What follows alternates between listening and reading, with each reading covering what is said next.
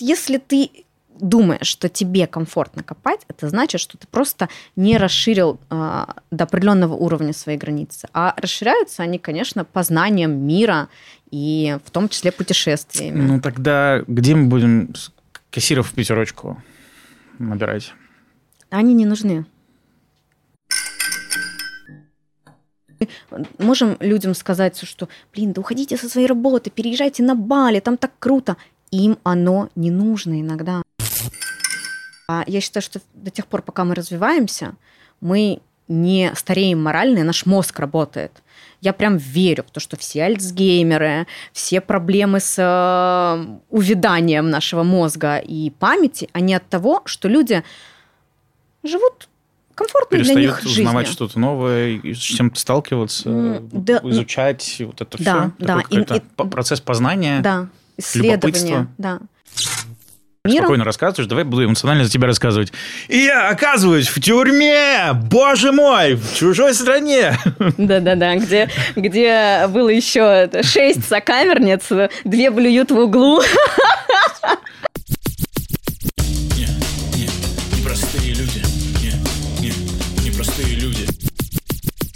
Друзья, привет, это подкаст «Непростые люди».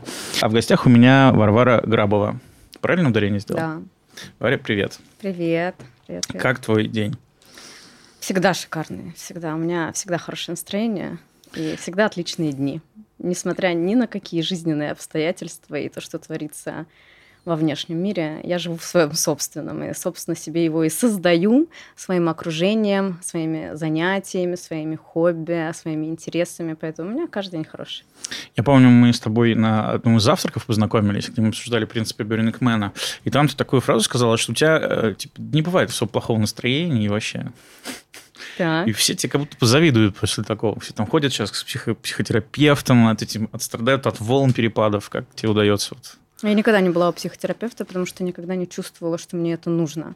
То есть, э, если у меня есть какой-то запрос, я в состоянии сама проанализировать, а, какие моменты меня триггерят, и понять конкретно, что влияет сейчас на мое настроение, и потом выбрать инструмент так, чтобы это поменять. То есть если вдруг у меня бывают какие-то маленькие перепады, то есть это небольшие качели, но тем не менее, что я чувствую, ой, какая-то какая-то грустинка, то я этот момент сразу отслеживаю, то есть я не, могу, не, не даю ему просто развиться а, до того, чтобы мне нужна была помощь со стороны. И когда я отследила, что вот сейчас как-то вдруг стало грустненько, я думаю, хорошо, что мне нужно сделать такого, чтобы мне стало, ну, не обязательно весело, но комфортно, приятно, интересно, удобно. Мне нужно путешествовать, потому что выход на посадку всегда лучший выход. Мне нужно сейчас встретиться с друзьями, мне нужно поспать, мне нужно отвлечься, почитать книгу. То есть это мож, могут быть совершенно бытовые вещи, но у меня есть ряд э, инструментов, которые я между собой чередую для того, чтобы всегда оставаться на позитиве. То есть это не, не такое абсолютное здоровье, знаешь, как да. вот есть со спиной, у тебя там идеальная спина, меня не беспокоит. Угу. Это скорее про внимательность да, к себе, что ты э, очень умеешь считать и применить, да, не, не забиваешь на звоночки, да, с ну, того-то. Ну, конечно, как бы не был замылен термин осознанность, но тем не менее это правда осознанное отношение с самим собой. Ты понимаешь, что сейчас а, как-то становится непросто вдруг. И ты такой, а почему непросто? А что, меня сейчас задело то, что мне кто-то нахамил в, я не знаю, в магазине, или что там я не справляюсь с чем-то вдруг. Ты ну, это отслеживаешь и понимаешь, как ты можешь это исправить. И исправляешь прямо сейчас. Фиксишь в моменте. А, я обычно прошу гостей представиться сами. Вот как ты сказала, что тебе этот вопрос не всегда нравится. Ну угу. вот расскажи, кто ты. Да, я объясню сначала, почему мне это просто не всегда нравится, потому что когда у людей спрашивают, расскажи о себе, все говорят обычно одно и то же. Это называют свое имя, свой возраст, свой род деятельности или компанию, в которой они работают, если компания достаточно крупная и известная на рынке, то есть они подчеркивают свою принадлежность к этому.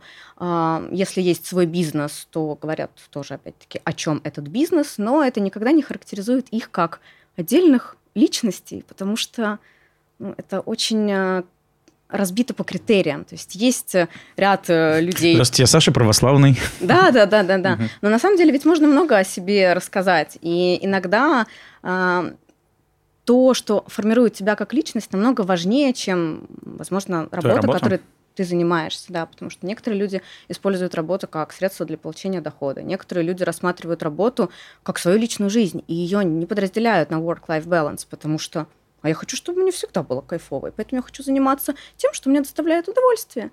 И для того, чтобы тебе работа была в кайф, ты должен а, выбирать свою специализацию в соответствии со своими не просто сильными сторонами, а прям вот стремлениями и склонностями. То, что ты не можешь не делать. То, что ты будешь делать без оплаты. Ну, это не обязательно делать без оплаты, но тем не менее, если бы вдруг тебе за это не платили, ты бы это делал?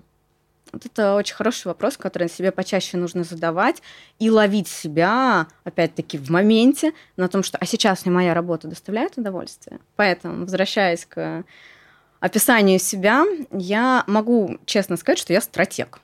Мне кажется, что это меня описывает. Меня зовут... Я, я могу также пройтись по стандартному набору. Меня зовут Варвара, мне 33 года, я очень люблю путешествовать, я жила в разных странах, и я стратег. Под словом стратег я имею в виду не только род деятельности, а, который приносит мне доход, но и образ мышления. То есть то, как, Можно что меня... прошу чуть-чуть его поближе к себе пододвинь? Да, Прям можешь вот да, так. Да. Ага. Э, продолжай. Да. Под словом стратег я имею в виду именно э, определенный формат своего мышления, который я знаю точно отличает меня от других людей. Раньше мне казалось, что как вы сами этого не видите? Ну, то есть я правда не понимала. Я всегда говорила, это легко. А что такого-то тут ничего сложного? Да я ничего не придумывала. То есть я свои заслуги очень сильно преуменьшала, потому что мне казалось, что это легко. А есть такое, что э, мы не знаем, мы не можем оценить свои сильные стороны на самом деле. Нам кажется, что, ну, типа, ок. А кто-то тебе скажет, да ты чё? Ну, типа, это вообще это твой дар, талант. Ну, вот мне начали это говорить, наверное, лет 5-6 назад, очень активно. И э, с тех пор я потихоньку-потихоньку начала Поверила? в это верить, угу. а теперь у меня в этом есть полная уверенность, и я с этим живу. Я теперь себя так воспринимаю, как человека со стратегическим типом мышления и, возможно, даже иногда визионера в чем-то, потому что я смотрю на мир намного более глобально, чем вот одна там маленькая компания, как ей развиться. То есть вообще куда тренды идут, какие тенденции, куда мир катится. А, у меня как раз есть, э, собственно, я хочу с тобой говорить на самом деле про стратегию, как такую, знаешь, заглавную. Твою. Подумаем мы э, вообще, как это сделать. Потому что, ну, все любят стратегии, играть в стратегии, там, все знают генералов, кажется, что генералы такие начальники стратегии. Но перед этим я хочу еще кое-что сказать, что я шутку такую придумал, сейчас будет это... В общем, ты работаешь, ты можешь назвать, где ты работаешь? Ну, я бы не хотела, я скажу так. Я работаю в большой красной компании. Большой красной компании. Да. Такой э, бюрократической. Максимально бюрократически. Максимально. А ты при этом э, вся какая-то яркая, э, вот, и, и, и вообще. Да. Вот.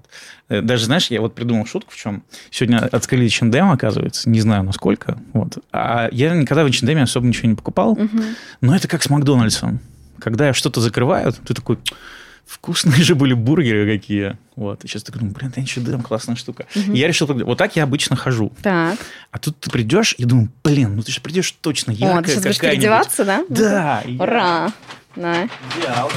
Ну, просто сейчас как раз у окна сижу, и будет потеплее. Я бы в жизни это не купил, но знаешь, что я с тобой буду общаться. Думаю, Поэтому ты купил базовый розовый, свитшот. Базовый. Розовый. Светло-розовый. Он практически белый. Да. Давай, давай ему вот сюда какую-то, какой-то принт крутой сделаем.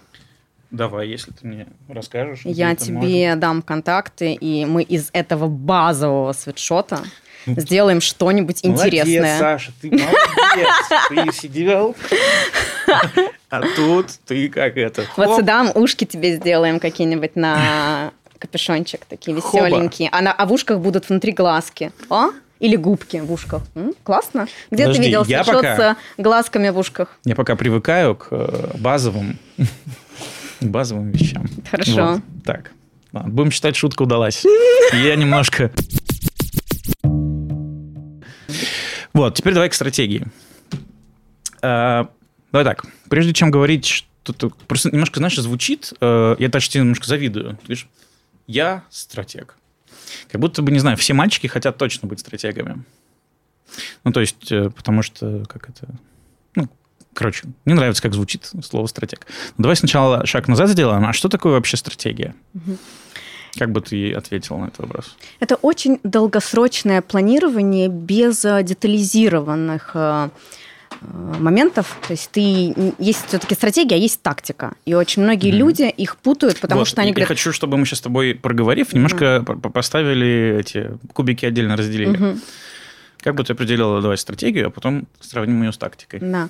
А, когда я расскажу просто из своего опыта, как бывает, когда приходят клиенты или потенциальные клиенты ко мне.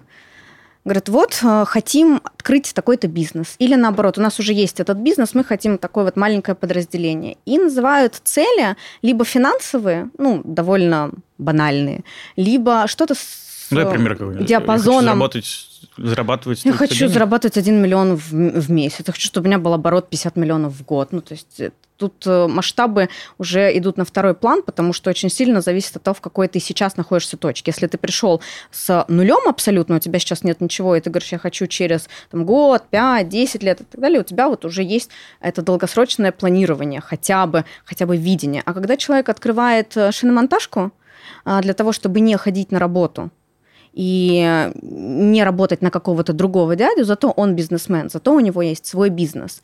И его стратегия в том, что, как он думает, я приведу а, людей, буду брать с них деньги, буду выполнять заказы, буду на это жить это не стратегия. Когда человек в ту же самую шиномонтажку открывает, но себе в голове думает, так, у меня сейчас будет какая-то новая технология, я ее а, не знаю, запатентую, не запатентую, сделаю франшизу, сам открою, или буду эту франшизу продавать во все города России, а потом такой, а почему Россия? А я могу на весь мир, а я могу сделать так-то, то у тебя уже идет а, мысль намного дальше – есть ты такой, о, я могу этим что-то поменять, возможно, не в целом мире, но хотя бы в своей отрасли. То есть, э, как я сейчас читал, э, тактика это условно на пару шагов вперед, да, а стратегия это ты думаешь там на много шагов вперед, да. на 10 и 15. Да. То есть, поэтому, условно, те же самые шахматы, в них, да, сочетается и тактика, и стратегия. Да. Угу. Э, а как у тебя с тактикой, кстати?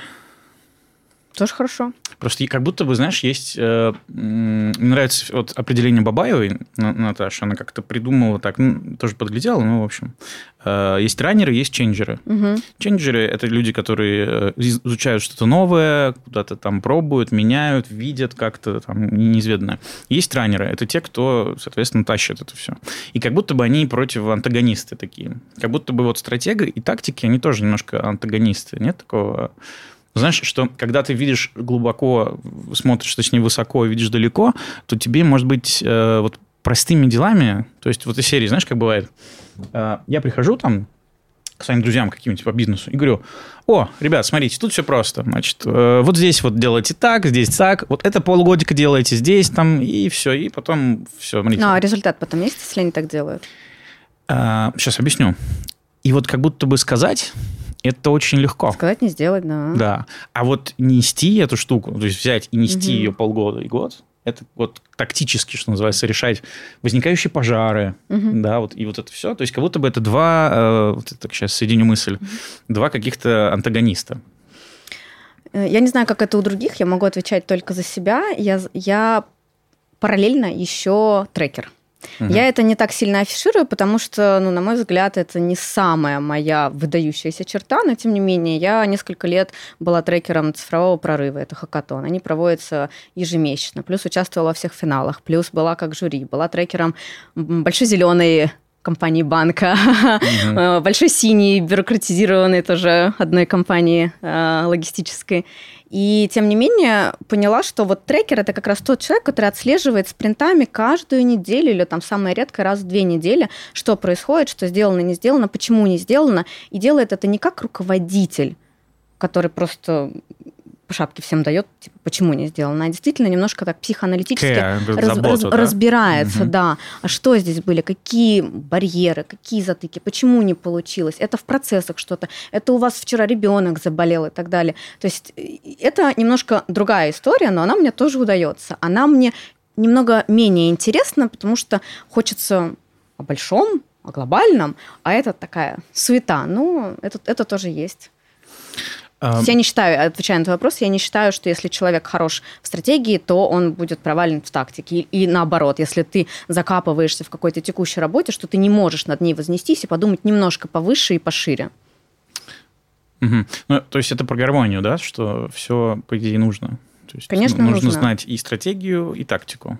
Вот. Ну, а, а как? Я, наверное, страдаю по жизни, угу. потому что у меня есть иллюзия, что я э, офигенно разбираюсь в стратегии, но, э, видимо, я их рисую такими, которые они не сбываемые. То есть, знаешь, это не, не самое сбывающееся пророчество, а просто какие-то ты что-то придумал, и, ну, получается, стратегия, которая не работает, это плохая стратегия.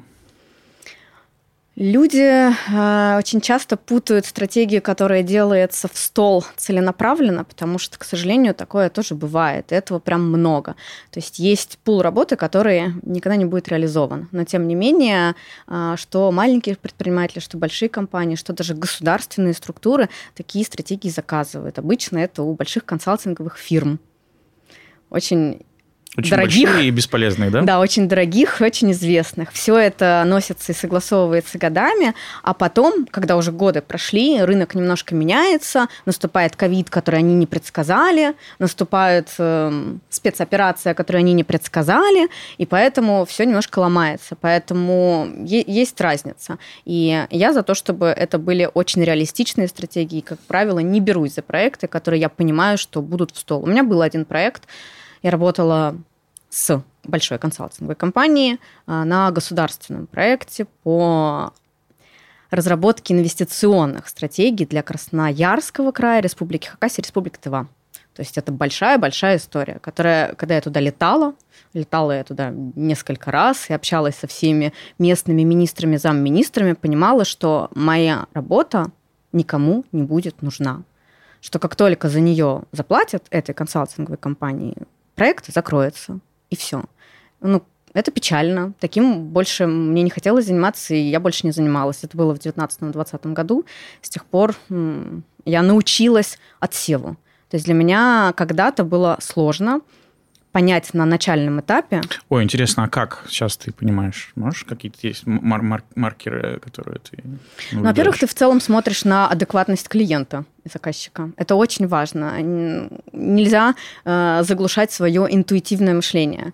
Э, почему я сказала мышление? Потому что я искренне считаю, что интуиция это не просто какой-то дар свыше, это действительно... Можно раскачивать, прокачивать. Да, да, да, да. Это, это определенный тип мышления. Поэтому э, интуитивно нужно также вот отслеживать, а почему вот тебе сейчас так кажется? То есть если ты просто говоришь, ой, да у меня интуиция такая, ну, на самом деле ты это ничем не подкрепляешь. А если ты все-таки себя спрашиваешь и находишь объяснение, человек вот тут-то увильнул в том вопросе, вот так ты там это Причем, замял. знаешь, мне кажется, что даже, э, даже не только ты находишь, а ты можешь что-то не понимать, но у тебя что-то, твоя периферическая система нервная тебе что-то говорит, что-то не то ты не знаешь, что именно не то, но вот просто ощущение, что что-то не то.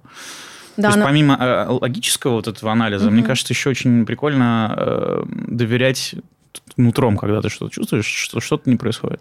Я доверяю нутру, но стараюсь проверять, потому что проверять именно а, не кажется ли мне это сейчас? То есть нет ли чего-то, что способствовало э, тому, что у меня эта мысль вот так вот зародилась и именно так оформилась? Ну, я приведу пример. Самый известный эксперимент это студентам дали, э, студентам-абитуриентам, которые только поступают, дали э, портреты разных преподавателей, и на каждый портрет говорили, этот преподаватель добрый, э, он ставит хорошие оценки и справедливый, а этот э, будет на вас там кричать и злой и так далее. И портретов было очень много. А потом показали, взяли портреты тех преподавателей, которые еще не использовались, и спросили у абитуриентов, у какого преподавателя вы хотели бы учиться. И все начали выбирать одних и тех же людей, хотя до этого им этот портрет не показывали. Почему? Потому что всех э, условно добрых разделили, там, например, на круглолицах, угу, там, угу. вот, а всех злых преподавателей сделали с э, лицами там, вытянутыми, с тонкими губами, с угу. такими-то носами. И, типа уже, находя на кого-то похожего, есть уже образ плохого да, негодяя или да, образ да, да. хорошего. Да. И на самом деле человек думает, что это моя интуиция. Ну, не знаю, мне почему-то кажется, что тот будет добрый. А тебе правда кажется? Или, или вот так вот сложилась э, до этого картинка в пазле, что тебя к этому подвели? Возможно, mm-hmm. не кто-то целенаправленно, но вот какие-то обстоятельства. Я стараюсь всегда это мониторить. То есть, кажется мне или не кажется в данный момент. Mm. Поэтому Класс. вот э, отсев это очень важно, чтобы не попасться на неадекватного клиента, потому что у меня в 2020 году было ну, ковид, много разных случаев. Мне не заплатили, меня кинули, меня блокировали в WhatsApp, я судилась.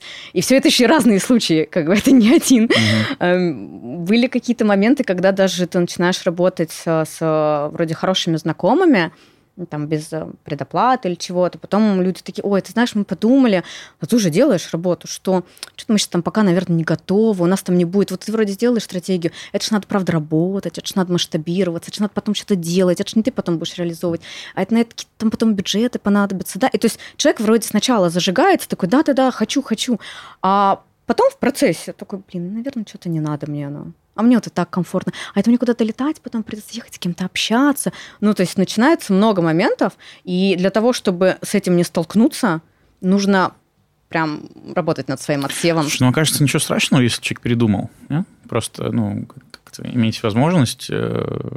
Ну, наверное, не тогда, когда вы коммититесь. Если вы уже коммититесь, угу. и ты уже начинаешь делать какую-то работу, и довольно немалую, а, и ты хочешь принести пользу, у меня есть такая черта, что я зажигаюсь. То есть, когда я начинаю новый проект, мне безумно интересно, что бы это ни было металлоконструкции, инвестиции, рынок воды, рынок железа, какие-то какие а, из промышленности, финтех. То есть так, о, новая тема, я в ней не разбираюсь, прикольно. Мне, наоборот, не прикольно работать тогда, когда я супер разбираюсь в теме, и я знаю, что я это щелкну как знаю, за несколько дней э, совсем разберусь, и просто мне останется потом все это упаковать в красивую презентацию, все свои наработки и идеи. Просто, знаешь, как будто бы я сейчас считываю, знаешь, э, историю, что если вот что-то начинается, то это обязательно должно доделаться до чего-то. И ответственный человек, а, да. А, а если, ну, изменяется какая-то ситуация, и все, ну, все, ладно, дальше. То есть в каком-то смысле, получается, это как будто бы какой-то ребеночек, который ты делаешь, да. и если он не родится, то будет очень плохо. Да, да, но мне становится, конечно, у меня было прям буквально несколько таких случаев, тоже до, до 2020 года, например, когда я уже зажигалась, начинала там делать, а потом оказывалось, что люди не готовы, и это все стопорилось. Мне было обидно, потому что я не потому, что я там деньги не получила, это пофигу. Я в теме разбиралась, мне хотелось принести эту пользу, и мне хотелось, чтобы они правда развились, потому что у них был весь э, потенциал и шанс для этого. И когда ты видишь, что у людей это есть, ну почему, почему бы не осчастливить их? То есть, ну, представь, что это так, так просто. Ты подходишь к э, своему другу и говоришь какую-то одну фразу, которая там меняет его настроение на сегодняшний день. Это же здорово. Угу. Вот. А если у тебя есть такая возможность, но менять целый бизнес? Угу. Э, вот давайте теперь об этом поговорим. Э, мне 36. Так. Ты сказал, тебе 33. Да, будет через неделю. А, почему вот я должен тебе доверять? Давай так. Я сейчас просто вот к чему. Угу. Не, не конкретно тебе, а вообще как а, как доверять стратегу? Угу. Ведь, по идее, когда ты приходишь, запрос, ну, хорошо, там, неважно, приходишь ты там по рекомендации или нет, но давай в целом разберем.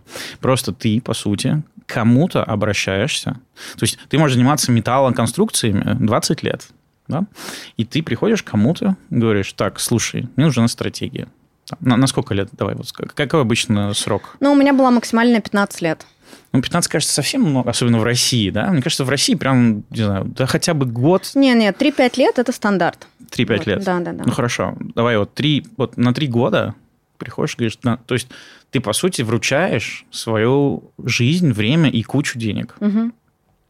И как это вообще? Ну, как люди, как ты думаешь, принимают решения и почему, на, чем они вот это основываются? Как они выбирают человека, который будет определять их жизнь? Угу.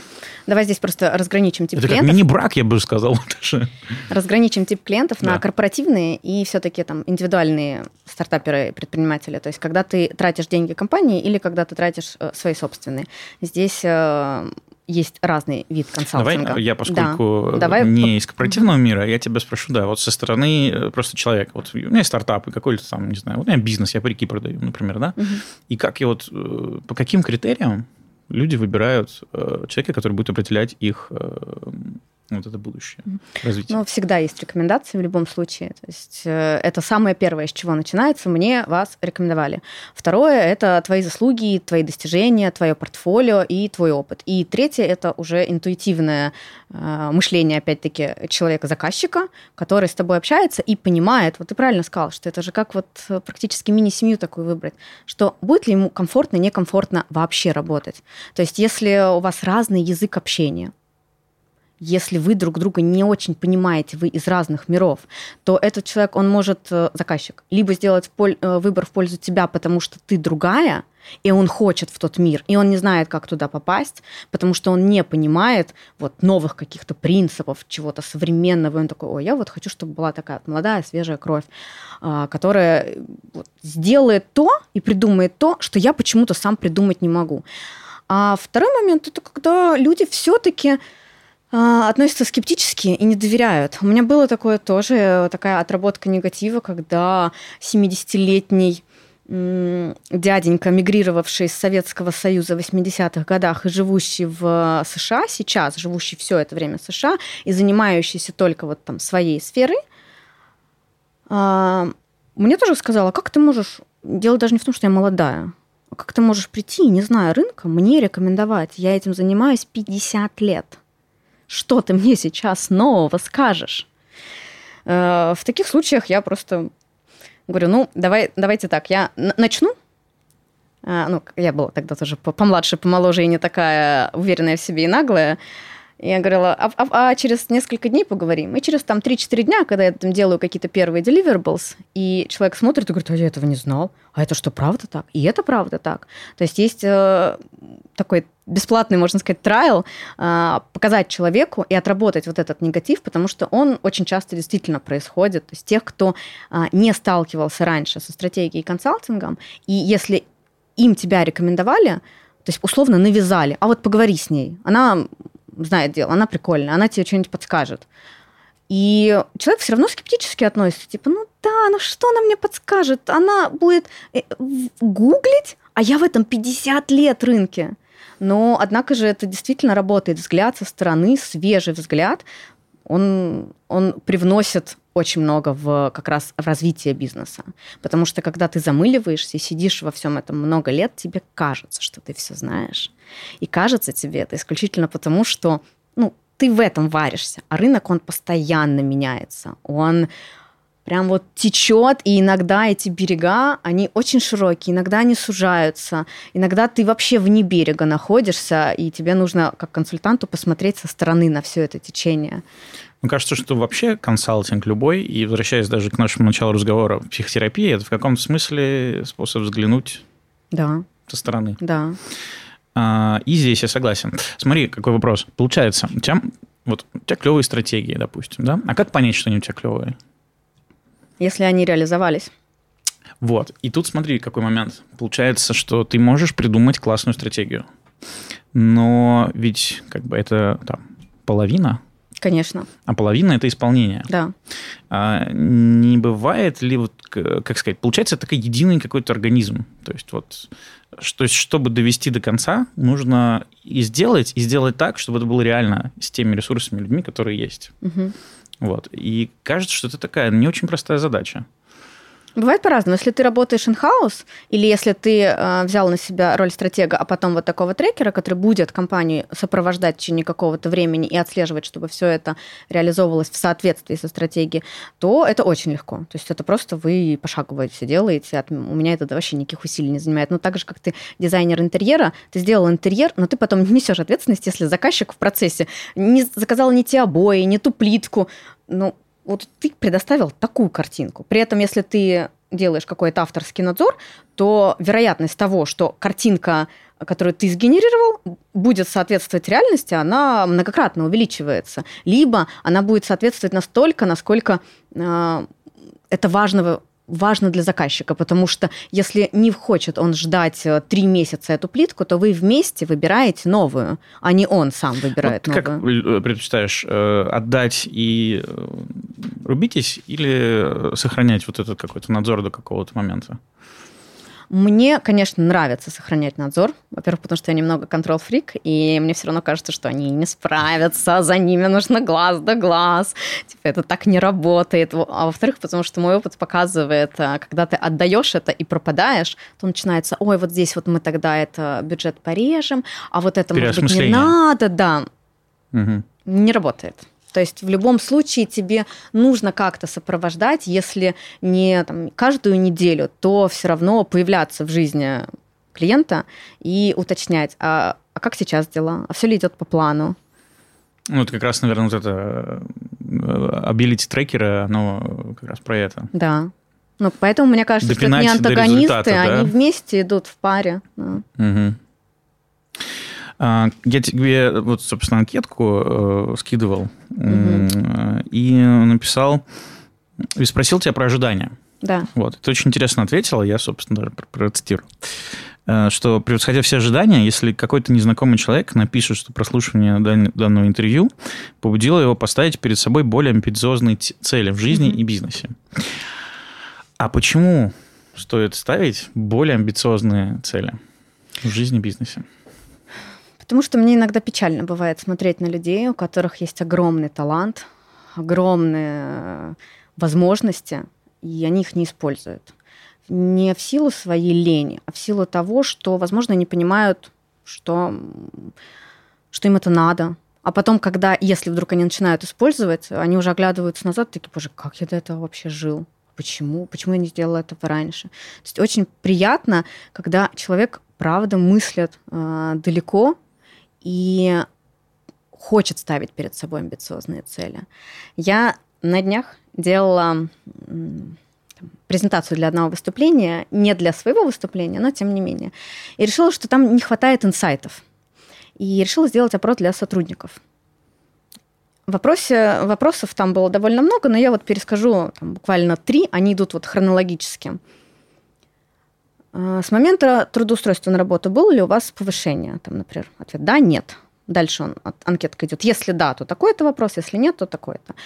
А, как вы видите, есть ли у вас вообще возможность карьерного роста далее в этой компании? Тоже да, нет. И тоже как бы следующие ответы, раз, э, вопросы будут разные. И, естественно, следующее, будете ли вы ну, есть ли вероятность ухода из компании, если у вас не было ни разу повышения, и вы карьерного роста не видите. И люди отвечают, да, они, нет, не, не, не вероятность ухода, а отвечают нет, это вероятность ухода, потому что это для них не является определяющим фактором. То есть для меня это просто какой-то сюрреализм и То есть, странно. Сейчас вот, давай как... Э...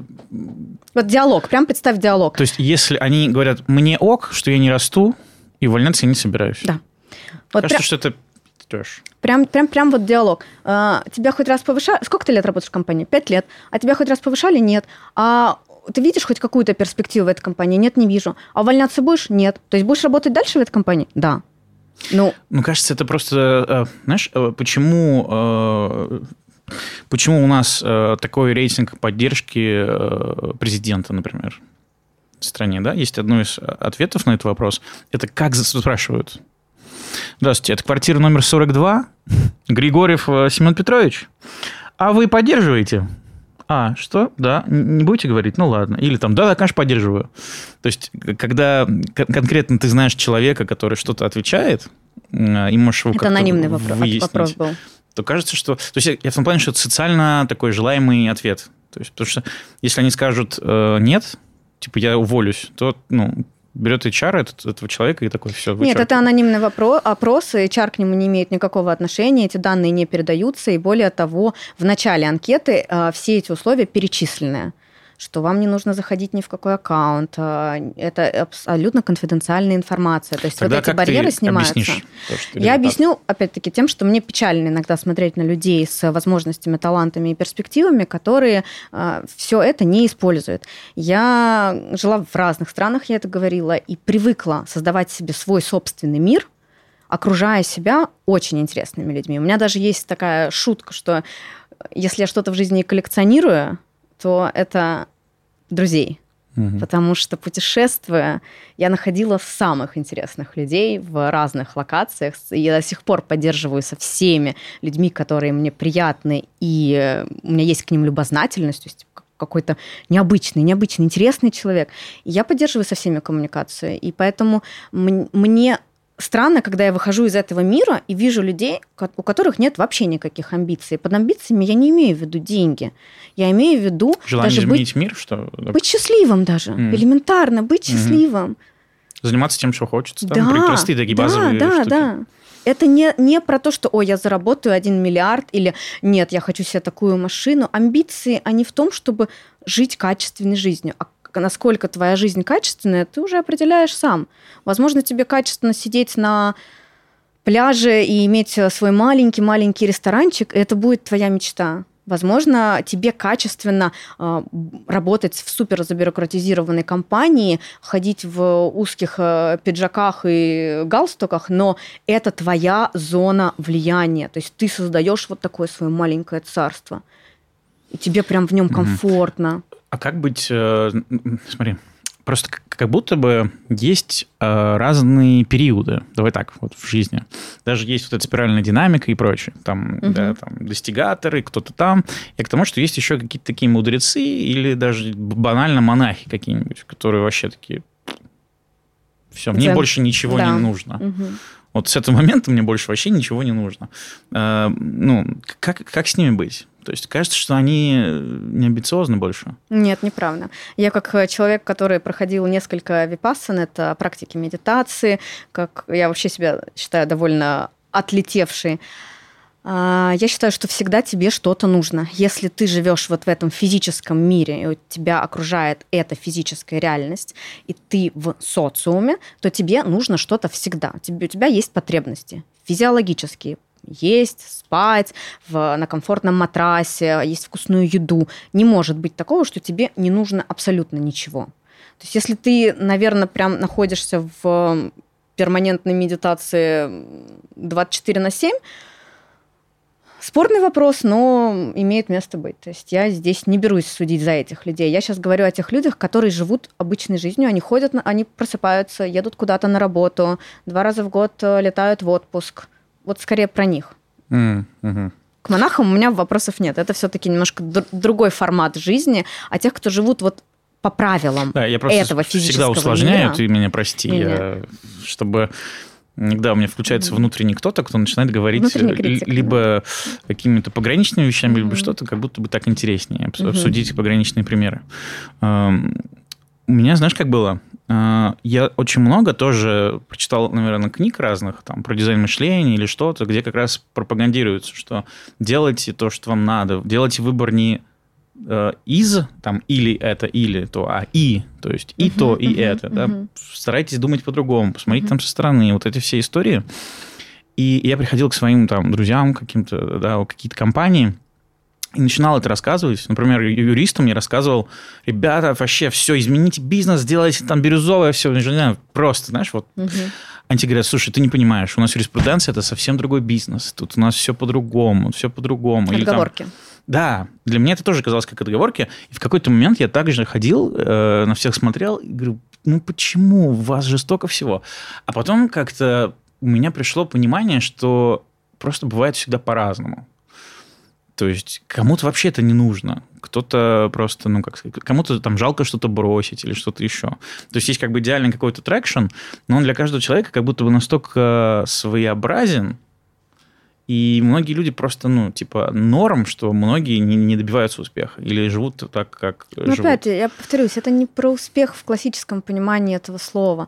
Это не про то, сколько ты зарабатываешь и изменишь ли ты мир э, своим новым бизнесом или технологией, которую изобретешь. Это про то, чтобы сделать себя счастливым. И если ты счастлив в своей неамбициозной жизни, то я не верю. Ну, правда. Mm-hmm не встречала таких людей. То есть, опять-таки, это будут люди э, с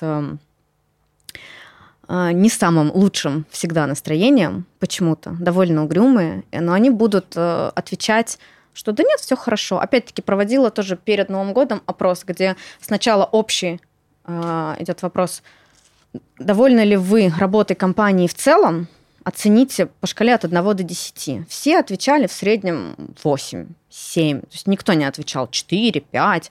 Ну и 10, по-моему, никто не отвечал. А потом начинаются частные вопросы. А довольны ли вы и дальше там знаю, своим рабочим местом?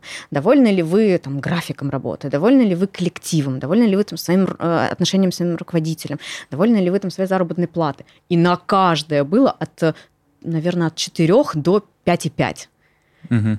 И тоже так странно, Маловато, потому, да? потому что, когда ты спрашиваешь в мало? целом, угу. типа в целом, людям кажется, что все довольны. Спрашиваю человека, а как у тебя сейчас дела? Он говорит, да все ок. А потом спрашиваешь, а, а с мужем как? Ой, да поругались. А, а на работе как? Ой, это вообще какой-то ужас, меня не ценят, э, вообще уволиться, думаю, ну не знаю куда. А с детьми как? Ой, это что-то какие-то у них тоже плохие отметки в школе, меня вызывают постоянно, как они мне надоели. И получается, что в общем человек считает, что у него все норм, но когда ты спускаешься на уровне ниже, частно, то на самом деле нет. И поэтому здесь надо копать и разбираться. Не верю таким людям, которые говорят, что нет, мне так супер, и все хорошо. Хорошо – это очень большое слово, на мой взгляд. То есть приемлемо – да, не хочу двигаться, потому что боюсь перемен, да. Ну, это опять-таки страх какой-то. Но надо разбираться. А, вот я хотел сказать, что кажется тогда одна из главных причин на пути это я все, мы говорим, это я себя возвращаю, э, про то, что, может быть, кому-то мы поможем угу. нашим разговорам с да. тобой. Получается, что одна из главных причин, почему э, люди не живут так, как они хотят, то есть э, под это я подразумеваю, наверное, вот амбициозность. Потому что когда ты что-то хочешь, это добиваешься, как будто бы это есть, да, уже вот эта здравая амбициозность. Это какой-то страх. Да. Например, э, очень многие людей, и я не знал такого, но один из главных страхов, я не помню, кто это сказал, пускай я, может, где-то подглядел это, это потерять работу. То есть, это, кажется, один из первородных каких-то вот страхов у многих-многих людей. Типа, а что ты будешь делать, если останешься без работы? Угу. Если еще, не знаю, могу понять американцев, в каком-то смысле у них все заточено под э, жизнь, а, там, кредит, э, вот это все, там у них все там расписано, э, и там прям потеряешь работу, все, жопа, там не найдешь. Ну, как бы вот у нас кажется, что нет проблемы там и работы поменять или что-то, но люди десятилетиями работают вот на одной и той же работе. И как будто бы вот этот страх я это недооценивал, потому что просто для них это физически тяжело. Вот это вот сделать эту перемену и, измениться. То есть получается, что одна из... Э, ты мне потом поправь, я сейчас тезисно угу. так раскидываю. Получается, одна из главных задач – это разобраться со своими страхами. Избавиться, я бы даже сказала. Разобраться – это первый шаг. То есть тебе все равно нужно от них э, э, начать избавляться. Есть какие-нибудь страхи? Или можешь рассказать, вот какой-нибудь, какой-нибудь тебе удалось перебороть? И как? Хороший вопрос. Я себе... Мне его задавали буквально этим летом, и я потом прям задумывалась. Потому что э, мне кажется, что у меня были какие-то раньше страхи, но они были настолько мелкие, что сейчас мне просто на них все равно не очень понимаю я здесь, э, это я так и сама эволюционировала э, стихийно, или это какая-то моя работа над собой? То есть, потому что мне сейчас кажется, что это настолько органично, что сейчас у меня их нету. Например, эм, страх, что тебя там не принимают в обществе, страх, что ты там отличаешься, что там ты не понравишься, с тобой не будут э, общаться, что по разным причинам, потому что мне э, говорили, как ты громко смеешься, это неадекватно, и ты находишься в обществе, так нельзя. Так мне говорили, боже, да у тебя самый крутой смех, который мы слышали. Можно, пожалуйста, его просто voice-месседжами слать, я вообще на будильник хочу поставить. Ну, то есть, и как только я поняла, что на самом деле все очень относительно, как будто бы я прям от них, от всех избавилась, какие были но они какие-то бы все были мелочные. То есть у меня никогда, мне кажется, не было очень больших страхов. То есть я считаю, что в любом случае я, что бы то ни было, переживу. Ну, то есть нету э, ощущения, что с чем-то я бы не справилась. У меня в прошлом году была очень нелепая ситуация в Турции в ковид, в самый разгар ковида, там был локдаун в январе месяце, я ехала в городском автобусе, то есть не между городами, а просто вот в обычном городском в Анталии, и у меня была маска, нужно было носить маски на лицо, на подбородке. А, ко мне с другого конца автобуса подошла престарелая турчанка и начала на меня на турецком орать о том, чтобы я надела маску. При этом я ела мороженое. То есть для того, чтобы мне надеть маску, мне нужно перестать есть мороженое, которое тогда растает, логично, пока я еду. Растает, будет течь по руке, ну то есть тоже мне все это не надо. Либо нужно просто тихо выйти и доесть свое мороженое и пойти пешком. В общем, у меня сложился конфликт, который закончился не очень приятно. А, я оказалась в полиции, но эту историю все, все я там написала какие-то объяснительные. Не дожала, в смысле, ты дожала эту ситуацию? Какие-то объяснительные там написала. Это был январь. С тех пор я путешествовала по Турции, я летала, я заселялась в отелях, то есть везде я показывала и светила свой паспорт, и не было никогда никакого вопроса. А потом, когда я улетала в июне, на границе меня не выпустили, потому что сказали, что на вас есть какой-то алерт, ну, то есть у них просто в системе отображается восклицательный знак, что мне нужно явиться куда-то, что-то подписать или что-то, в общем, закрыть дело по-нашему. То есть даже с такой мелочью, оказывается, они завели дело. Mm. То есть у них очень строгие законы. Если ты... Варвара рецидивист турецкий, получается. Да, и меня, меня для того, чтобы э, всю эту процедуру пройти, э, мне пришлось э, в кортеже, э, знаешь, как вот эта специальная машина с... Э, выглядит э, внутри э, как клетка такая, ездить, тут сдавать отпечатки. Да, да, да, отпечатки пальцев, а тут тебя фотографируют, тут э, там ты проходишь медосмотр, что при задержании там тебя, в общем, не было никаких побоев, в общем, все это в течение дня. И потом в обед меня привозят в здание суда ждать суда. Mm. И зона ожидания – это тюрьма. Ну, в смысле, mm-hmm. по-настоящему это вот клетка. У тебя отбирают телефон, у тебя отбирают Apple Watch, вот в какой бы то ни было коммуникацию с так миром. спокойно рассказываешь, давай буду эмоционально за тебя рассказывать. И я оказываюсь в тюрьме! Боже мой! В чужой стране! Да-да-да, где, где было еще шесть сокамерниц, две блюют в углу, и сидят там уже двое суток. И ты сидишь и понимаешь, что ты в чужой стране, а, плохо говоря по-турецки, зная там несколько, условно, там фраз, предложений. А, сейчас пятница, они закр... пятница обед, они закрываются в пятницу в 5 вечера. Если ты не успеешь, ты будешь сидеть до понедельника. До понедельника. Да. Как в больнице лежишь, с анализами ждешь, а тут да, в тюрьме. Да, но только там нету сидений каких-то, угу. то есть там какие-то привинченные пластиковые ужасные стулья, то есть это явно неудобно. И мне кажется, даже в этот момент у меня не было абсолютно никакого страха. Я все воспринимала как какую-то какую э, игру, как знаешь, ты смотришь на все это со стороны, наблюдаешь, и я прям в таком приподнятом настроении была, смотрела там на одну барышню, у нее такие длинные ногти, наращенные волосы, э, пятого-шестого размера грудь, лифчик где-то вот здесь. Она, в общем, подралась с мужем, она ходит, это как-то все как стендап рассказывает. Эти девушки, которые там в углу с, э, с тусовки их сняли на кокаининах, ну, то есть это все такой сюрреализм. И если у тебя отсутствует вот этот страх, что, боже, что же будет, а если я не выйду, все будет хорошо то ты, я считаю, свободным человеком являешься. И вот бороться, а, от, во-первых, отслеживать свои страхи. То есть я в этот момент подумала, хорошо, что может быть самое страшное, что случится? Я досижу до понедельника. Что самое страшное? Мне будет неудобно, ну, явно, да, а, можно отправлять посыльных там за едой, они приносят доставку еды, то есть окей ну что, ну я, ну, я переживу это. Это, это не, ничего не поменяет в моей жизни. Это даже, знаешь, интересный опыт и experience. То есть я считаю, что вот э, когда ты относишься к, возможно, провалам своим, э, ну я не считаю это провалом, но просто каким-то провалом в работе, в бизнесе, в какой-то коммуникации с людьми, когда ты все воспринимаешь как м, интересненько, да, а, а что будет дальше, а как? И с такой наблюдательной точки зрения отслеживаешь, так, а мне сейчас каково в этом состоянии? У меня сейчас там колотится сердце, мне тревожно, что? И начинаешь вот с ним разбираться, то ты всегда остаешься прям максимально в ясном сознании. То есть тебя невозможно ну, а разгармонизировать. Вообще, я, знаешь, пытаюсь сейчас понять, а у тебя еще бывает такое, что ты прям завелась и вообще в ужасе? У тебя когда-нибудь была в ужасе? А ты? Я? Сейчас попробую вспомнить.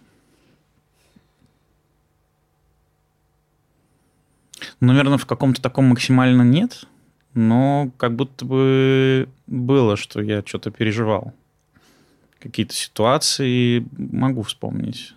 Прям до ужаса. И не сиюсекундного шока, что ты испугался, но потом пришел в себя, прям что у тебя был ужас. Я за собой Нет, ужаса, не... наверное, нет. Вот. Хорошо. Да, Понимаешь? я понимаю, да. Наверное, ужаса нет. И как будто бы представляю какой-то собирательный образ человека, э, знаешь, с повышенной тревожностью. Угу. Потому что я человек с пониженной такой тревожностью. Угу. То есть э, это даже иногда для некоторых я выгляжу похуистом. То есть вот, потому что типа тебе типа ничего не парят. Вот. Но, наверное, это как будто, знаешь, как будто какое-то свойство, я к этому так отношусь. А я при этом знаю многих людей, которые там чуть что, боже мой, у меня есть товарищ, у него свое агентство по рекламе. И мы с ним рассуждали на тему ошибок, и то, что, значит, если он совершит ошибку, от него все отвернутся, и э, он останется без денег, умрет от голода. Потому что его клиенты увидят, что он ошибся, да, и я потратил вечер, объясняя ему, давай ты специально ошибешься, угу. мы за этой ошибочкой твоим понаблюдаем, угу. что будет происходить. Но я его не смог убедить. Он говорит, нет, не, а, специально ошибиться. Как? То есть как будто бы есть люди, с которыми вот с повышенной тревожностью. И вот я боюсь, что вот эти наши с тобой советы, угу. типа не принимайте близко сердце, несись к игре, э, э, то есть это может быть еще как биологические, знаешь, как э, другой набор каких-то похуизмов или чего-то, или игровых каких-то механик. Ну, это даже не совсем совет. То есть это образ мышления, который можно в себе выработать. А, вот эти все советы серии «А, ты не грусти». Что, у тебя депрессия? Не грусти. Что тебе э, грустненько? Ну, не грусти. Э, что скучно? Ну, не скучай.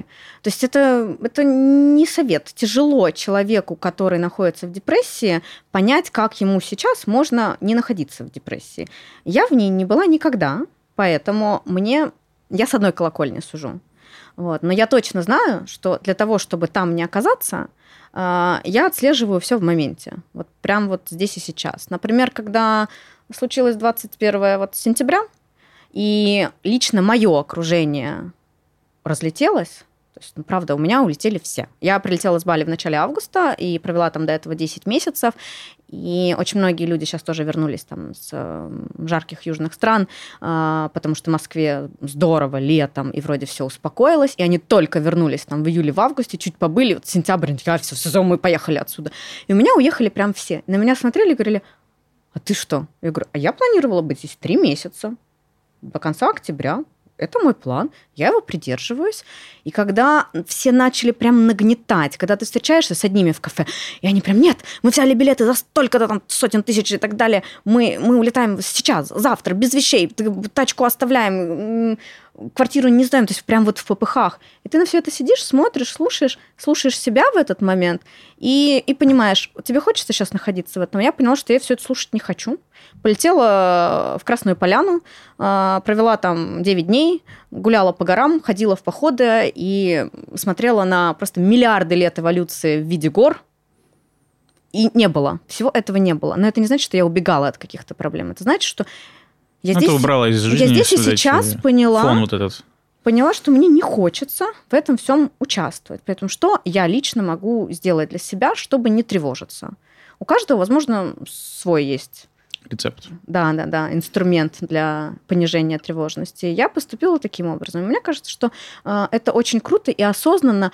Мы тоже с тобой за завтраком про это говорили. Уметь людям говорить, ой, слушай, я там не хочу сейчас это делать, я не хочу сейчас это обсуждать. Потому что это взрослое и зрелое поведение, когда ты заявляешь, что мне не хочется сейчас тебя, например, там, забирать, потому что мне нужно делать круг, а, я на машине, я буду стоять в пробках, я буду нервничать, давайте, пожалуйста, там, даешь на такси. Это же несложно. То есть мы же дружим, и дружба, она же в обе стороны идет, а не только я должна что-то делать. Соответственно, когда один человек имеет возможность честно сказать, что мне вот сейчас не хочется это делать, а второй человек имеет возможность принять эту точку зрения и не обижаться, и не говорить, ну как же, ну мы же с тобой друзья, мне сейчас так плохо, мне нужна твоя поддержка. Нет, ну то есть... Манипуляции, да? Да, да. И я mm люблю такие отслеживания. Поэтому, когда ты все отслеживаешь, то у тебя не должно быть никакой тревожности. Поэтому, когда ты говоришь, типа, легко давать такие советы, так это не совет, это нужно просто а, перестроить свою психику. И ее можно перестроить. Но не просто. Прицеплюсь к твоему слову. Mm. Ладно. Кажется, что, ну, э, как, знаешь, непросто. Почему? А, ну, то есть другое какое-нибудь слово потому что как, как будто бы... Ну, даже я... Значит, почему я зацепился? Э, потому что ну, я хожу к психотерапевту, uh-huh. и, и много книжек читаю, и разбираюсь с своими галюнами, которые отлавливаю. И это, блин, нифига не просто. Я сделала оговорочку. Э, я считаю, что у меня это слово паразит. Слово угу. просто. Я это знаю. В 2015 году я пришла в один э, большой крупный банк, который развивал в тот момент корпоративный бизнес, и они сказали, ой, а мы хотим э, что-то, как у модуля и точки, и Тиньков тогда еще выходил с Тиньков предложением для предпринимателей. Говорит, а сделай нам такой же. И вот одно из рабочих названий было просто банк. Mm. Просто банк для бизнеса или просто банк для предпринимателей. Потому что это действительно мое слово паразит, но я считаю это прям по Фрейду оговорка, потому что я искренне верю в то, что мне многое дается просто. Я не чувствую а, не просто физической усталость, а того, что это было что-то сверхъестественное, я упахалась, я еле справилась. То есть если справляюсь, если вывожу, а я всегда вывожу, ну, то есть как я же здесь сейчас сижу, правильно? Mm-hmm. То есть в любом случае все всегда хорошо не может быть плохо. Меня недавно спросили, а, а ты о чем-то жалела? И я поняла, что если бы сейчас моя жизнь была другой, и мне бы она не нравилась, ну, разные пример, условно, сидела бы в тюрьме, да? вот, тогда бы я, наверное, жалела бы о том действии, которое меня туда привело или там была бы в нелюбимом а, браке с какими-то а, отягчающими обстоятельствами, почему нельзя просто вот так вот взять и разорвать секундно. Наверное, да, было бы какое-то сожаление, но когда тебе нравится твоя да, жизнь, угу. И когда каждое из твоих решений, оно, по сути, привело тебя в ту точку, в которой ты находишься сейчас, ты не знаешь, может быть, в какой-то другой реальности ты могла бы совершенно большего добиться, лучшего и жить более качественную жизнь, но ты об этом сейчас не знаешь. И если ты себя считаешь в этот момент счастливым человеком, то вот отслеживание вот этих маленьких спринтов, что тебя туда приводят, это, это круто. Вот, поэтому, когда ты говоришь, это непросто, мне кажется, что ну, просто. Ну, ну правда. То есть если вот все так вот, вот течет как волна, и ты иногда просто наблюдаешь, Опять, видишь, я, я знаю, что это слово паразит. Не-не, это нормальное слово. Просто, знаешь, э, просто тоже говорю просто. Mm. Классное слово. Э, я вот часто, знаешь, использую, когда я говорю какую-то задачу, я оцениваю. Вот у меня есть партнер по бизнесу, и ему говорю, о, ну это просто. И он меня за это троллит, потому что потом из этого просто возникнет какая-то техническая проблема, которую мы не учли, займет все в три раза больше времени, и, и кажется непросто. Угу. Вот, поэтому я немножко, знаешь, у меня это, к этому слову э, уважительное угу. отношение. Вот. Угу. Я не хочу таким быть задротом, который тебе говорит, ты сказала просто. У меня есть друг, музыкант, композитор.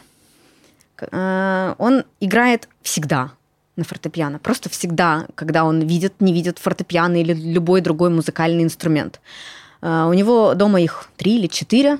И вот он из комнаты в комнату иногда ходит, играет. Ты едешь на лифте с каким-то бубном, он и в лифте поиграет. Вот он лифт едет 20 секунд, но он вот поиграет. Понимаешь, настолько человек... Музыкант, э, музыкант. Да, да, да. И это всегда импровизация. Всегда. Угу. И когда ты спрашиваешь у него, конечно, ему просто. Он даже подумать не может, а что сложного? Вот я все, я играю.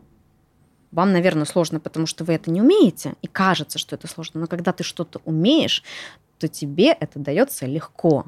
Поэтому, когда я умею так мыслить, мыслить или позитивно, или отслеживать в каждом моменте, или стратегически, или что-то долгосрочное вот видение создавать какое-то, куда, куда вообще мир катится. Мне кажется, что все просто. Но на самом деле, когда э, я рассказываю это другим людям, им кажется, что я проделала какую-то неимоверную работу, потому что для того, чтобы они пришли в эту точку и до чего-то додумались, им бы понадобилось на это, например, не знаю, год, а я сделала за две недели. То есть настолько это большая разница. Не так, что они бы за месяц, а я за две недели.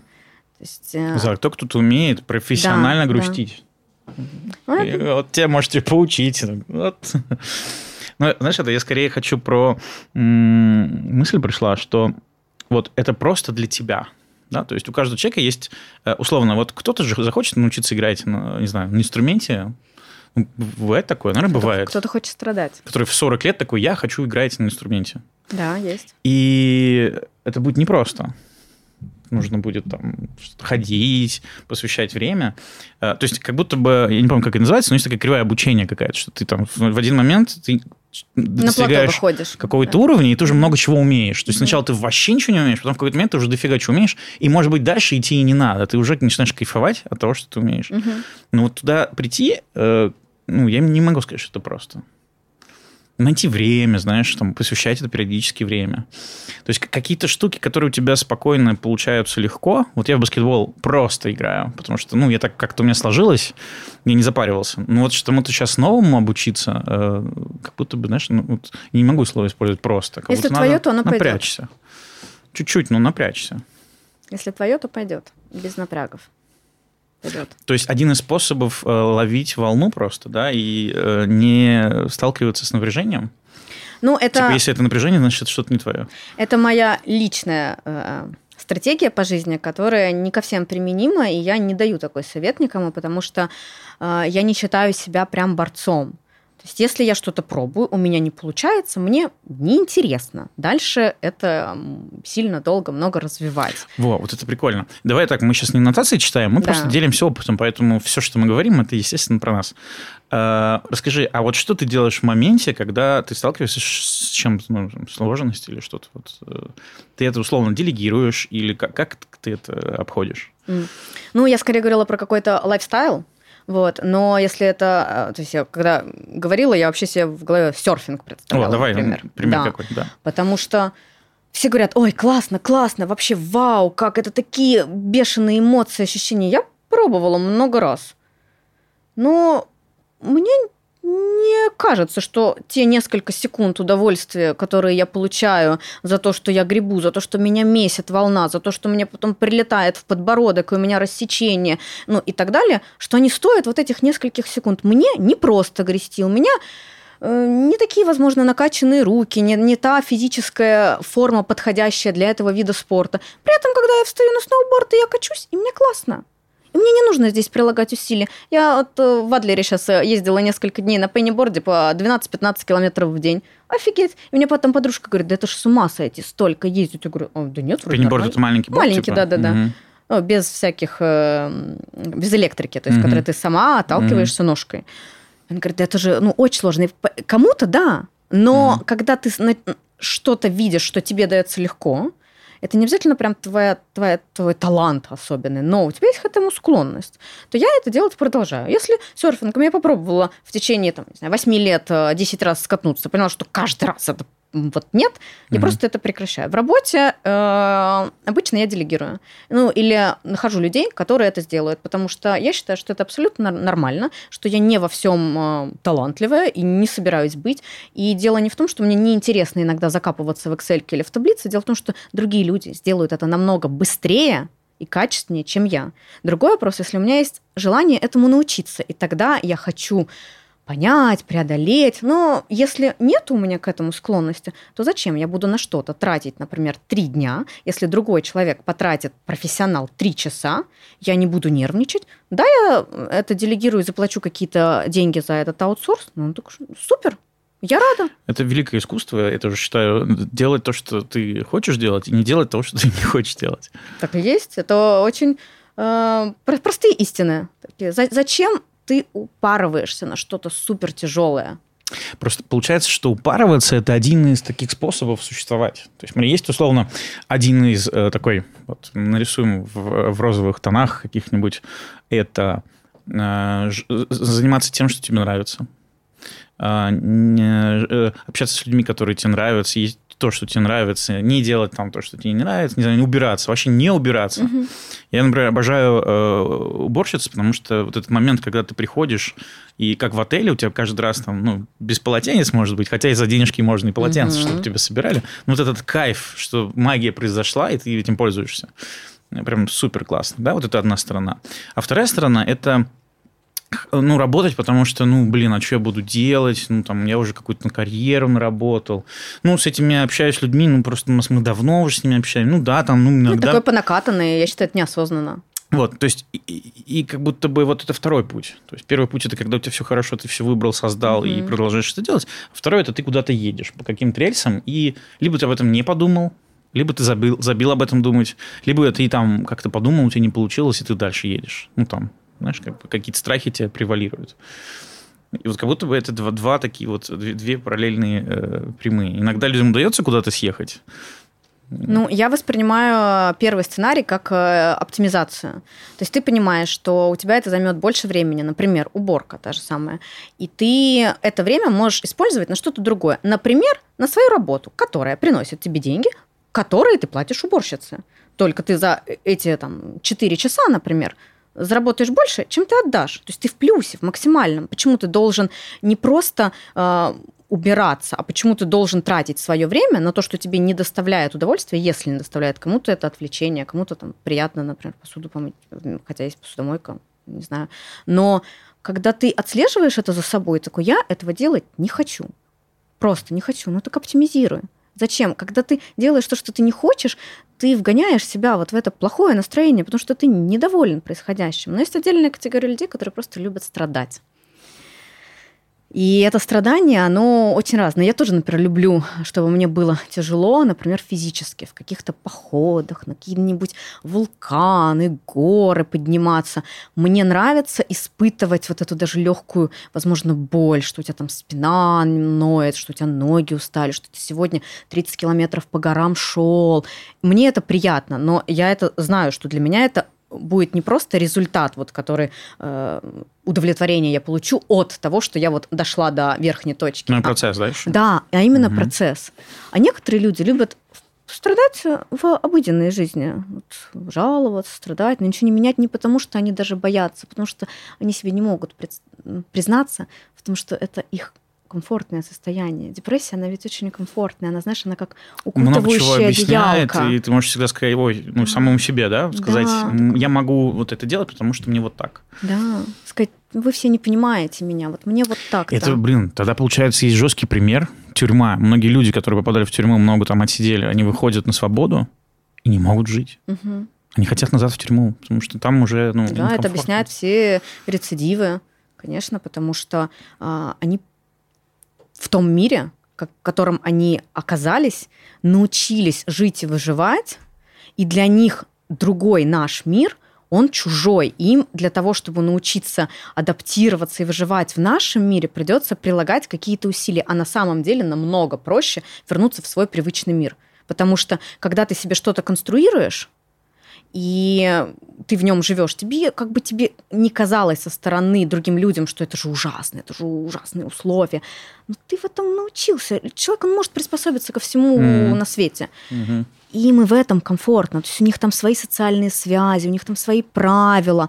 Так, так и во всем. Мы можем людям сказать, что, блин, да уходите со своей работы, переезжайте на Бали, там так круто. Им оно не нужно иногда. Или они просто не знают другой жизни какой-то. В том числе. Для них это просто какие-то слова, я... и они, за ними нет образов про там катание на серфе, даже если там... Я переехала первый раз на Бали и уволилась э, из банка, который в тот момент был топ-5 в 2013 году. А кем ты там работала, кстати? В 2013 году я работала э, заместителем начальника отдела по маркетингу. Mm, ну, то есть уже как бы такое ну, нормально звучит ну, звучит. Какая-то карьера уже у тебя Да, да, да. У меня, у меня было то, что можно назвать, наверное, карьерой. То есть какое-то движение, там, лестница карьерная, mm-hmm. должности, там, визитки, признание немножко там в определенной среде. И когда я увольнялась и говорила, что я полечу жить на Бали, а, я, кстати, это тоже написала в анкете, потому что я считаю, что это меня характеризует как личность, что я принципиально не посмотрела ни одного репортажа, материала, ролика про жизнь на Бали, ни сколько там что стоит, ни в каком районе нужно жить, mm. ничего. Более того, я даже не посмотрела, нужна ли виза. Mm. Серьезно, я летела из Парижа. Ну, и оказалось, что там виза on arrival, но у меня не было с собой денег. А, ну, хорошо оказалось, что там есть ATM э, в аэропорту вот до границы. А ты поехала, то есть понять, э, съезжу или уеду? Уеду. Я поехала, прям уеду. Я была с тремя огромными чемоданами, и я прям решила, что я переезжаю. Я решила, что когда, если не сейчас, тогда мне это так казалось, угу. да, я же не брошу карьеру в 30, в 35, поэтому нужно сделать э, такую паузу, когда тебе там 24, например. А у тебя что-то случилось, или это просто был порыв какой-нибудь? Фильм посмотрела, не знаю. Нет, э, я в то время жила э, на белорусской, э, работала на таганской. У меня была, на мой взгляд, очень комфортная жизнь. Я просыпалась, садилась в машину, ехала буквально 20 минут, тогда еще были везде бесплатные парковки, легко парковалась, э, работала в своем темпе, ну, то есть я имею в виду, что в любом случае любую работу можно оптимизировать, исходя из там, того, какой ты человек. То есть я могла mm-hmm. себе позволить днем пойти на маникюр, хотя у нас так было не принято. Ну, вот, вот, вот такая сумку оставляла и уходила. Типа, я, я где-то, о, что офис большой пятиэтажный, ну где-то я тут по офису брожу, что mm-hmm. такое. Вот. Поэтому я считаю, что у меня была очень комфортная и хорошая жизнь, и я в какой-то момент задумалась, типа, что и так дальше будет. И дело не в том, что она меня не устраивала. Дело в том, что мне, у меня была жажда к переменам и исследованию мира. То есть мне казалось, что я этот мир вот такой поняла. Разобралась, поняла. Да. Происходит. У меня есть термин когда я говорю, я поняла. Когда я приезжаю в новый город, и такая через какой-то момент времени, М, я его поняла.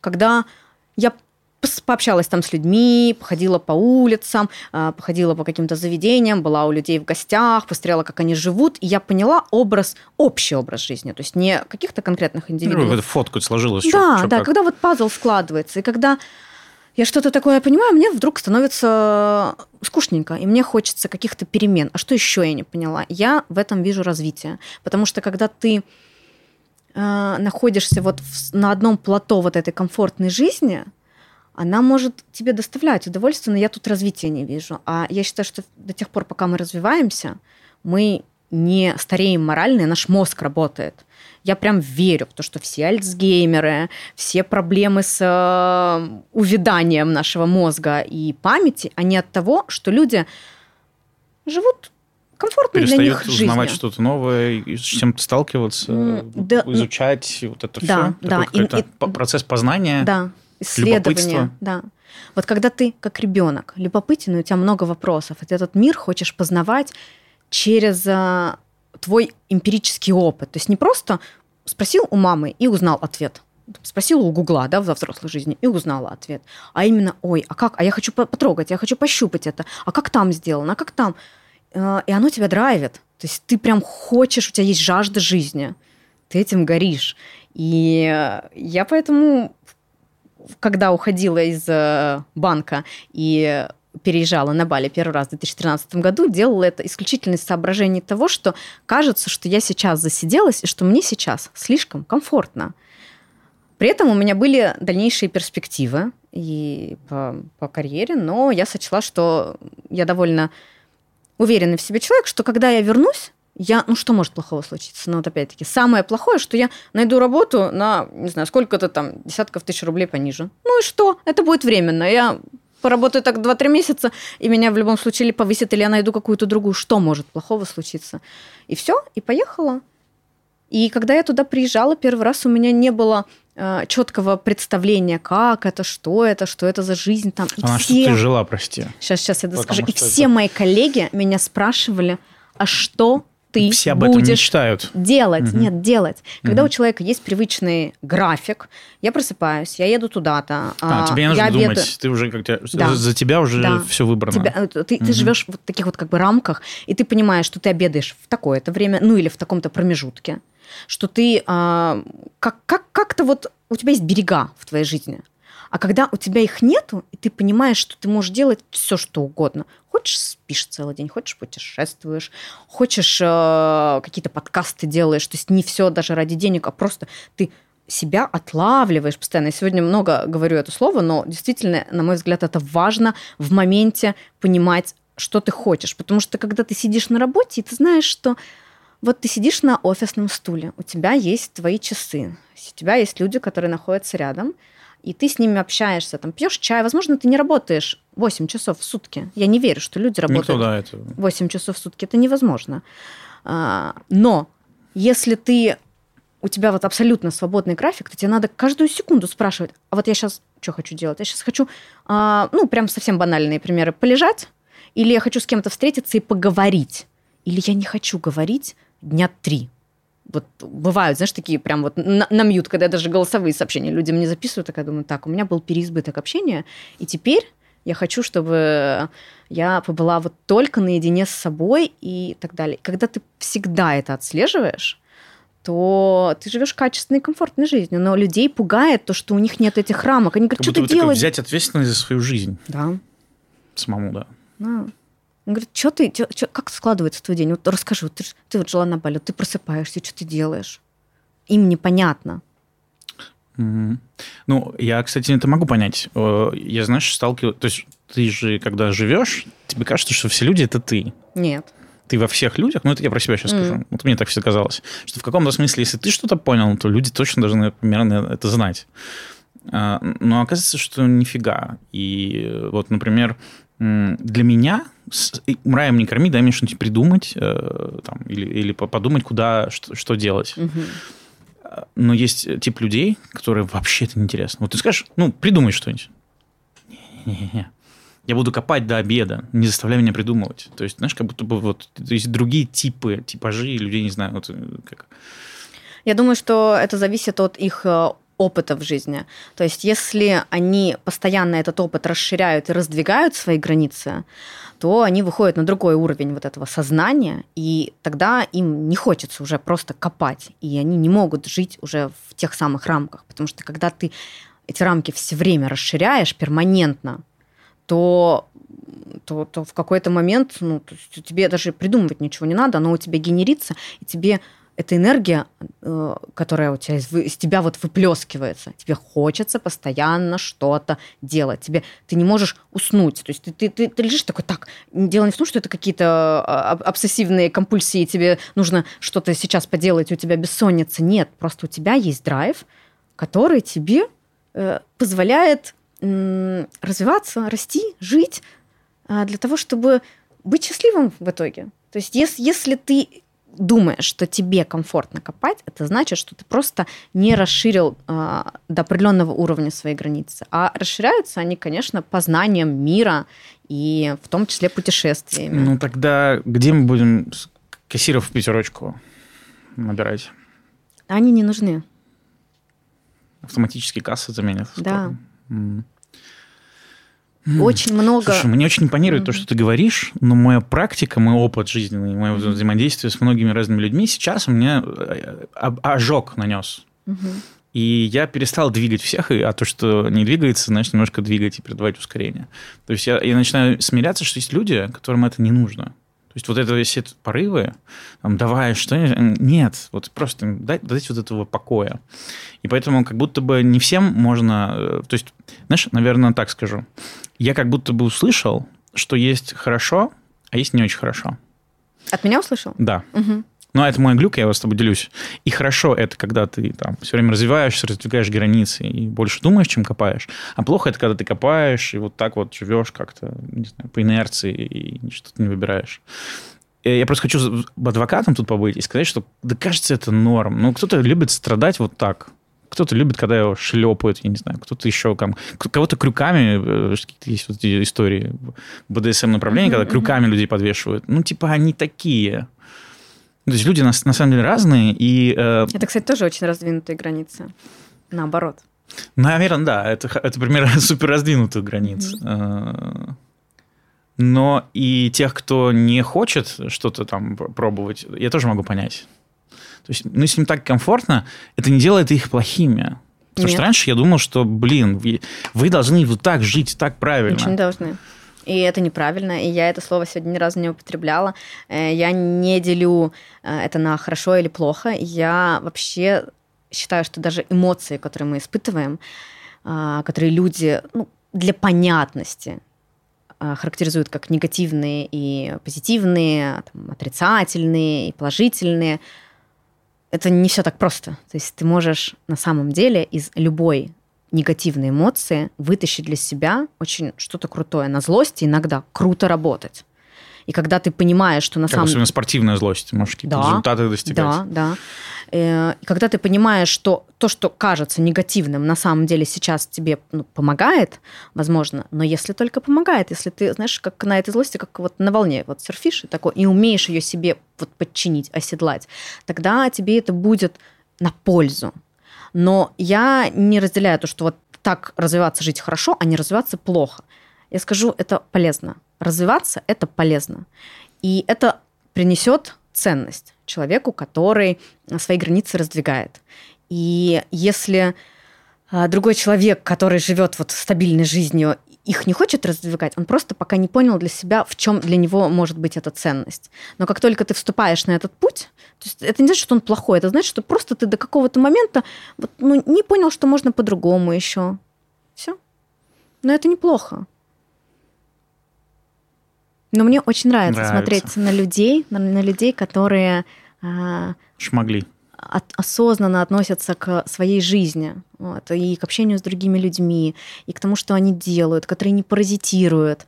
А, почему я сказала, что я там, например, не хочу браться за стратегии, которые вот в стол, да, которые ты делаешь презентацию, и ее защищают, и все, и потом про нее забывают. Потому что я не вижу, что я здесь ценность приношу. Это просто заработать деньги.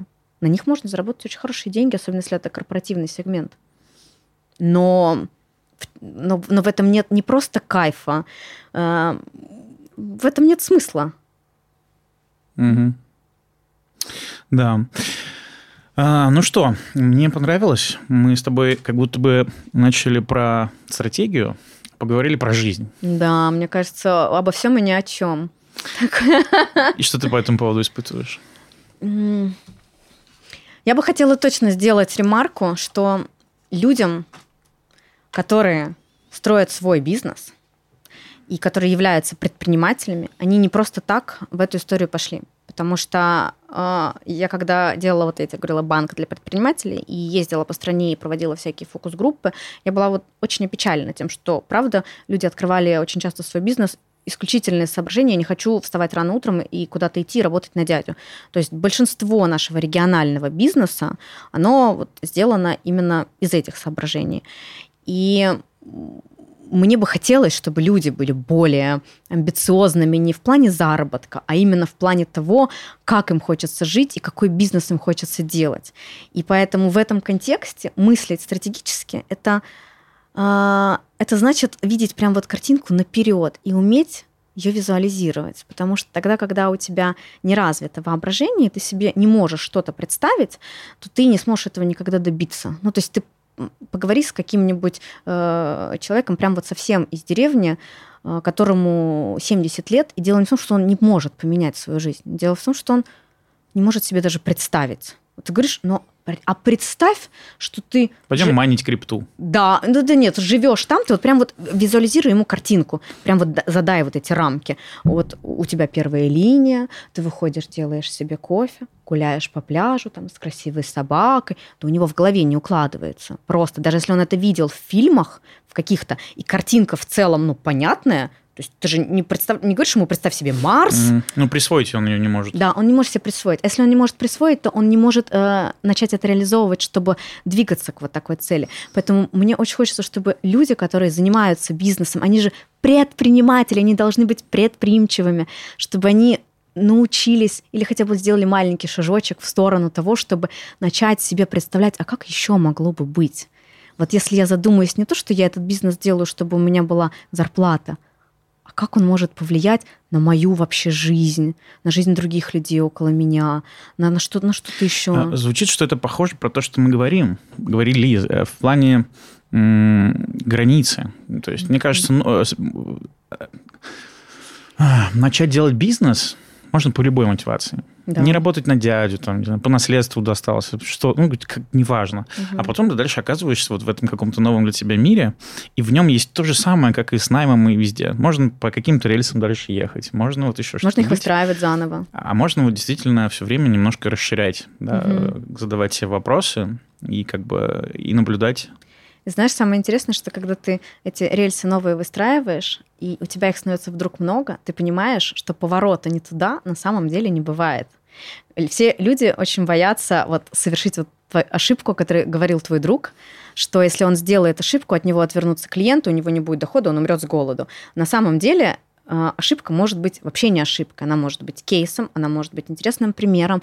Я с большим уважением отношусь э, и к э, лидерам, и к компаниям, которые признают свои ошибки. Это безумно круто. Выйти и сказать, да, мы знаем, что сейчас все работает криво, но, сорян, мы Минцифры запилили сервис отсрочки за два дня. Это офигенно круто. Они запилили его немного с ошибками, э, не самый там, правильно работающий, но в чате, в телеге они собрали список из э, вакан... не вакансий, как это своих специализаций в чате, в телеге. И это наша, наша, наша реальность сейчас. Пять лет назад такого бы никто вообще представить не мог. И здорово, когда они говорят, да, мы сделали сейчас с косяками, но мы исправимся, ничего страшного это сила, понимаешь? Поэтому, когда твой друг говорит, я боюсь совершить ошибку, то это какой-то, это даже не перфекционизм, потому что я считаю себя перфекционистом, но это не перфекционизм, что я должен все делать идеально.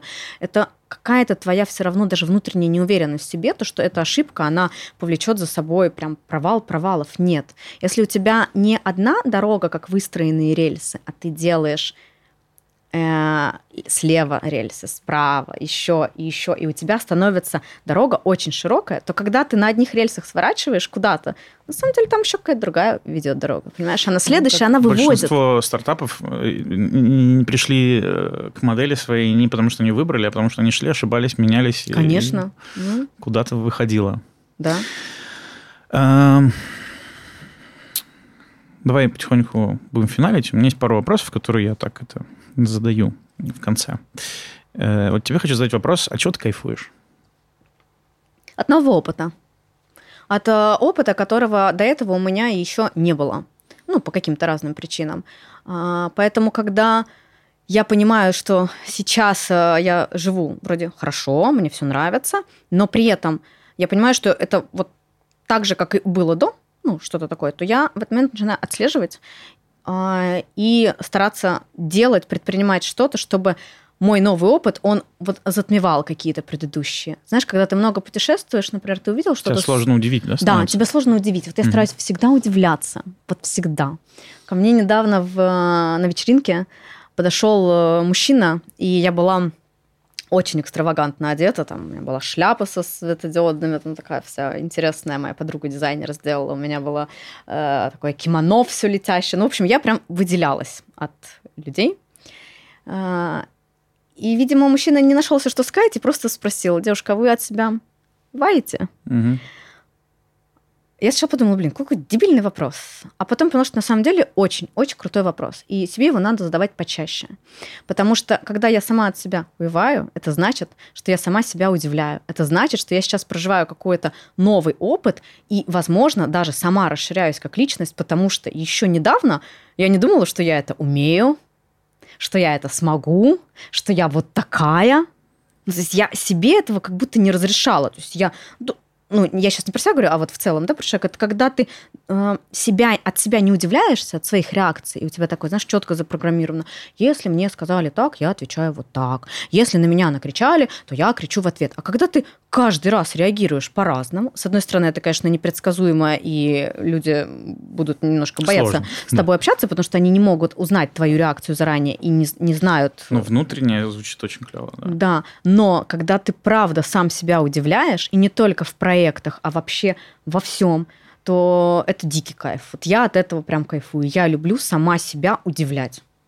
Я вот и так могу, и так оказывается. Поэтому я тебе говорила, что я люблю браться за проекты, которые не совсем из моей отрасли, потому что ну, это очень интересно. Не просто а, как челлендж, который я преодолею, и результат, к которому я приду. О, я смогла, и такая побила себя в грудь, как круто, как круто. Да я на самом деле изначально знала, что я смогу, если честно. Я бы не взялась. Если я берусь за проект, значит, я уже уверена, что я с ним справлюсь. Иначе я просто не буду браться. Поэтому где-то внутренне я, конечно, понимаю, что ну, я приду к результату, но ты все равно удивляешься. И это не только в проектах, это вообще во всем. Иногда это просто про довериться, э, довериться течению обстоятельств и посмотреть, а куда выведет, и удивиться. Это очень кайфово. клево. Мне очень нравится, как ты это рассказала. А, я сейчас вспомнил, э, по-моему, Гельвеций говорил, знание некоторых принципов освобождает от знания многих фактов. Поэтому кажется, что можно браться за разное, да. если ты примерно понимаешь, что и как, ну, когда нужно Да, делать. это, кстати, очень коррелирует с твоим вопросом о том, что э, как э, ты можешь, там, девочка стольки-то лет, не работая в этой сфере, прийти и вот узнать. А на самом деле все не прям строится по шаблонам, но если у тебя правильно работает мозг, и ты можешь все логически разложить, и у тебя всегда выстраиваются новые цепочки нейронов, и ты делаешь для этого все, то на самом деле вообще не важно, какая это сфера. Хроматография это какая-то, или это банковское дело, или это вообще оборонная промышленность можно справиться. Я, знаешь, убежден, э, что выбирают не специалиста, а человека. Вот когда ты на практике ходишь кому-нибудь, да, ты хочешь там не конкретную йогу, ты хочешь угу. конкретному чуваку или какой-то конкретной девчонке, или вот Поэтому я хочу сказать, что когда ты выбираешь стратега, вот можно выбирать конкретного человека, а не вот этот вот, потому что когда это стратег, угу. как-то непонятно и космически. Так так и есть. Поэтому э, стоимость такая разная на рынке. Я прям это подытожу, потому что э, разброс цен, он очень разный. И это дело вообще не в квалификации. Ну, то есть есть люди, которые очень сильно там себя недооценивают. Есть люди, которые переоценивают и говорят, ой, если вы хотите, чтобы это делал я, тогда вот только вот столько-то или вообще ничего делать не буду. То есть здесь не всегда вообще про э, твои профессиональные навыки иногда хочется работать с конкретными людьми, и вот интуитивное мышление там, клиента-заказчика, оно подсказывает, что этот человек его приведет к победе. Ты же знаешь, что когда стартаперы приходят за инвестициями, в первые секунды, на самом деле, инвесторы, если они лично видят, это как свидание, принимают, да, когда принимают уже... решение. Угу. Да, потому что это не всегда про э, их продукт а это про команду. Какие люди это будут делать? И смогут ли они это сделать? Скорее, кажется, всегда даже больше про команду, потому что продукты можно... Они а допилят они его, этот Перевернуть что-то другое. Да. да. Они сделают пивот через год, и все Хорошие будет круто. люди, да, не пропадут. Да, это действительно так. Ну что, и давай финальное. Какое ты животное? Mm. Это всем этот вопрос задаешь? Угу. Боже. Интересно. А ты? А, я Отвечал, э, давай тогда, хорошо, когда мне начинают это, я... Давай сначала ты ответишь, да. а потом тебе э, расскажу. Ну, мне, наверное, сложно э, вообще ассоциировать себя хоть с каким-либо животным. Мне даже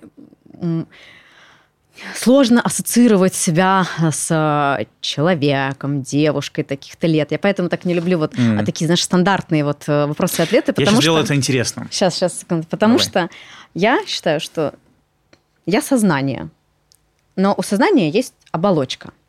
И вот физическое тело – это моя оболочка. Поэтому это сознание, оно может быть заключено в абсолютно любую форму. Поэтому я не могу сказать, что, знаете, я, я не знаю, пантера. Да, да нет. Ну, нет такого. Потому что что, ты себя ассоциируешь с тем, что пантера э, обладает определенным набором качеств, она, например, там быстро бегает, я быстро бегаю, или она красивая, эстетически она тебе привлекательная, такой, ой, я, я хочу быть, я не знаю, львицей. Да ну нет. То есть я считаю, что вот то сознание, которое в тебе заключено, э, оно может быть в любой форме. Поэтому сложно выбрать какого-то одного зверя, кем бы я себя ассоциировала. Я могу тебе сказать просто, каким мне животные нравятся, но это не значит, что я себя с ними ассоциирую как-то. Ну, мне, понравилось, как ты ответила. Наверное, я не буду тебя допытывать до конкретного создания. Сознанием это я не принимаю ответ за сознание. И сознание, которое наполняет все. Да, оно, оно даже оно без возраста, оно без гендера. То есть это, это, это, это что-то высшее. Угу. И нам оно дано, оно в каждом человеке. И очень круто, когда мы осознаем, масштаб личности, понимаешь, что, что ты не просто а, вот должен жить такой жизнью, или что ты себя ограничишь, ой, я не справлюсь, я не смогу это выучить, я не знаю. А когда ты считаешь, что относительно безграничные твои возможности, потому что у тебя есть это особое сознание, и это прям вот как, как, как дар. Это не значит, что каждый человек может э, с нуля, вот сейчас не обладая никакими компетенциями, э, придумать и собрать iPhone, без какого-либо опыта. То есть опыт, он обязательный, он должен быть. Но, тем не менее, сознание — это очень э, э, сильная штука, которая отделяет нас не просто от приматов, от насекомых. Это, это вообще что-то супер сильное, что в нас заключено. Поэтому им нужно пользоваться. Ну что, спасибо. Мне кажется, это прям классный финал. Mm-hmm. И если кто-нибудь нам напишет, что ну, как минимум вдохновился, то пишите комментарии. Да, да. Меняйте свою жизнь, расширяйте свой бизнес, не бойтесь мечтать и не бойтесь э, представлять себе, как вы покоряете этот мир.